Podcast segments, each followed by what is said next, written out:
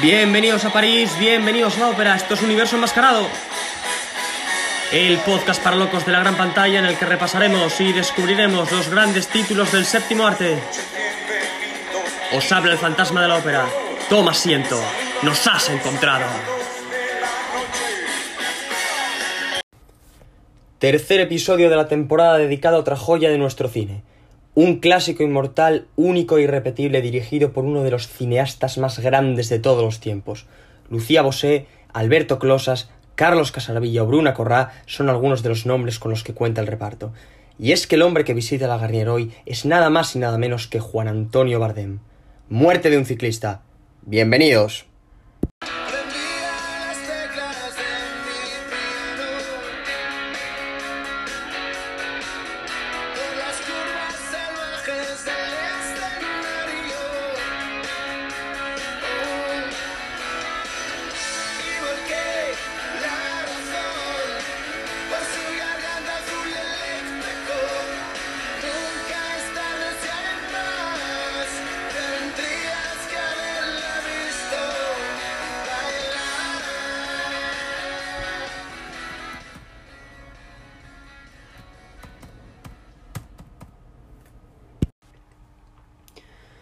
Año 1955. Coproducción hispano-italiana enmarcada en el cine negro y el contexto político de la época, que cuenta además con un reparto estelar y un desarrollo narrativo impresionante, una fotografía impecable de Alfredo Fraile, guion de Luis Fernando de Igoa y el propio Juan Antonio Bardem, Isidro Maiztegui, autor de la banda sonora, montaje para Margarita Ochoa, escenografía en manos de Enrique Alarcón y producción de Manuel Goyanes. Una breve introducción a la trama. Una dama de la burguesía madrileña, interpretada por Lucía Bosé, casada con Otelo Toso. Otelo Toso es el actor que interpreta a su marido. Eh, y que mantiene una relación con el personaje de Alberto Closas, un profesor de universidad. Es decir, Lucía Bosé le es infiel a su marido. Y un día, por una carretera secundaria, atropellan a un ciclista. Atropellan a un ciclista y lo matan. Desde ese momento empiezan los remordimientos, la tortura permanente, la obsesión y el tormento perpetuo. Y hasta aquí puedo leer.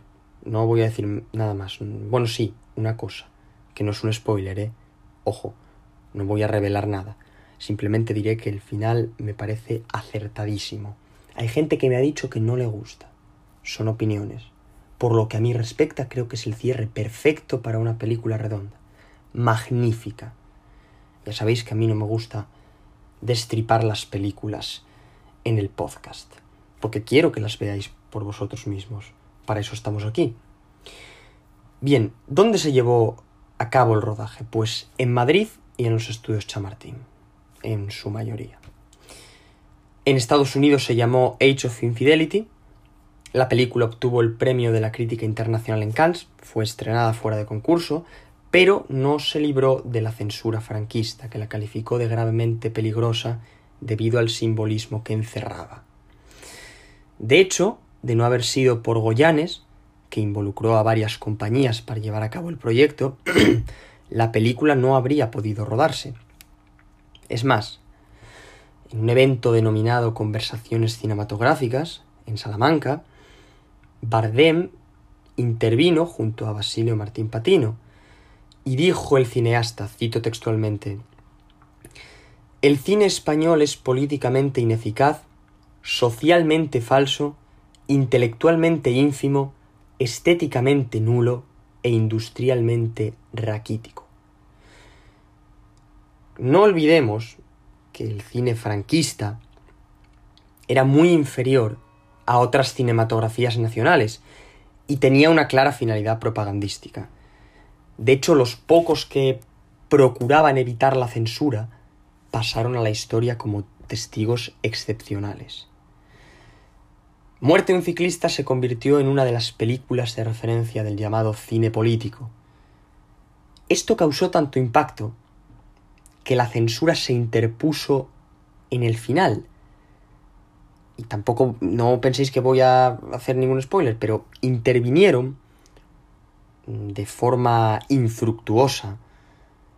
Fue un intento de despojar la trama de su valor crítico, pero quedó en agua de borrajas. No la despojaron en absoluto de su valor crítico. Y es que no quiero hacer ningún spoiler, pero creedme cuando os digo que este dato es importante. En el guion original no había, digamos, castigo o moraleja para uno de los personajes. Entonces hubo que cambiarlo. Y ya no digo más. Además del trasfondo político, la película muestra la sociedad española en sí misma por aquel entonces. Ilustra un país sumido en la confusión social, en el caos, en el que la miseria y el lujo distan mucho de encontrar un punto común. Y por otro lado están las calles, porque si os fijáis, a cada distrito se le atribuye una categoría social exclusiva. Es decir, el campo y la ciudad ocupan un mismo espacio sin llegar a coincidir. Es la separación entre ricos y pobres. Y el individuo asume su condición sin rechistar, por sistema aunque bien es cierto que el personaje de Alberto Closas piensa que deben introducirse caminos irrevocables, y ahí es donde vemos la alteración del curso del régimen, eh, propiciado por la agitación obrera, la huelga sectorial en la primavera del 56, etcétera, etcétera. Además, esta película reproduce tres estereotipos muy claros. María José, encarnada por Lucia Bosés, la la burguesa que es capaz de hacer cualquier cosa con tal de mantener su estatus. El fin justifica los medios, hacer lo que sea para mantener su vida lujosa sin sobresaltos entre algodones, como la reina de corazones de Alicia. Y hago aquí este símil porque creo que guarda relación. Es esa consagración a un estrato social a cualquier precio, sin importar nada. Esto se contrapone al estado de confusión de Juan, que es heredero o beneficiario de una educación en forma de nepotismo, porque a él lo enchufó su cuñado, que es el rector, me parece, o el decano en la universidad. Y a pesar de que mm, se aprecia que actúa conforme o de acuerdo a un sistema de valores y unos códigos asumidos estoicamente y obedeciendo sin cuestionar obedeciendo sin rechistar a su, benefactor, que es su cuñado, em, a pesar de eso vislumbra una sociedad que está empezando a gestarse, un horizonte que si bien lejano, es posible. Y luego está el personaje de Bruna Corrá, que se llama Matilde, que representa el cambio, el relevo generacional. Ella es forma parte de una prematura generación de jóvenes cuyas expectativas no se ven satisfechas.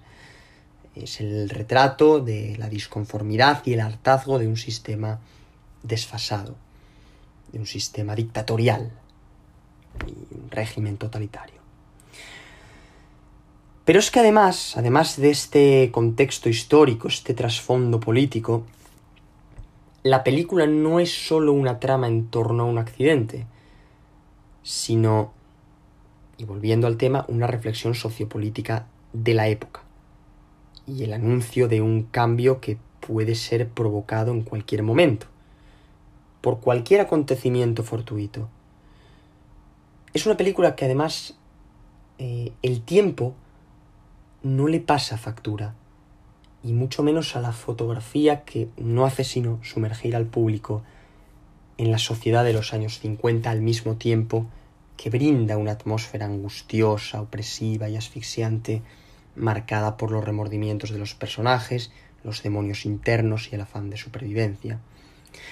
Porque en cuanto descubren que el ciclista está muerto, comienza una huida hacia adelante, metafórica, no que se vayan del país, sino que están aterrorizados porque piensan que todo el mundo sabe lo que ha pasado, lo que han hecho.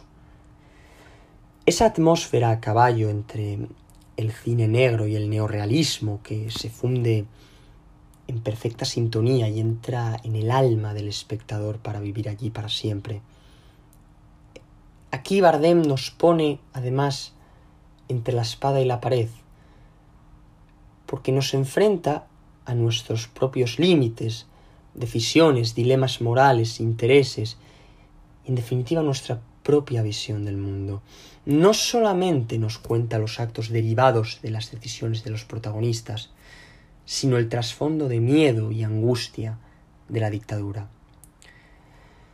Es una reflexión sobre esa España herida, dividida, partida y maltrecha por la guerra civil en una trama de infidelidad, repito, entre Lucía Bosé, que está casada con ese hombre que se intuye que forma parte de la España que venció, y el profesor que interpreta Closas, que está soberbio, eh, está imperial, como siempre, que además ha sido combatiente en la contienda y al que el conflicto ha dejado una herida tremenda, es decir, la guerra ha pasado, pero es como si siguiera librándose en su interior. Es también muy desasosegante, en el sentido de que es un viaje en el que nosotros, el público, acompañamos a dos personajes, cada cual con sus dilemas, sus marasmos personales, pero sin duda alguna con unos demonios internos que afloran permanentemente, afloran durante todo el metraje. En el caso de ellas, ese afán de acomodo y de mantener su posición, su estatus, cueste lo que cueste sin importar los medios. Y él, que está atormentado desde el accidente, se debate entre el silencio e ir a la policía a entregarse.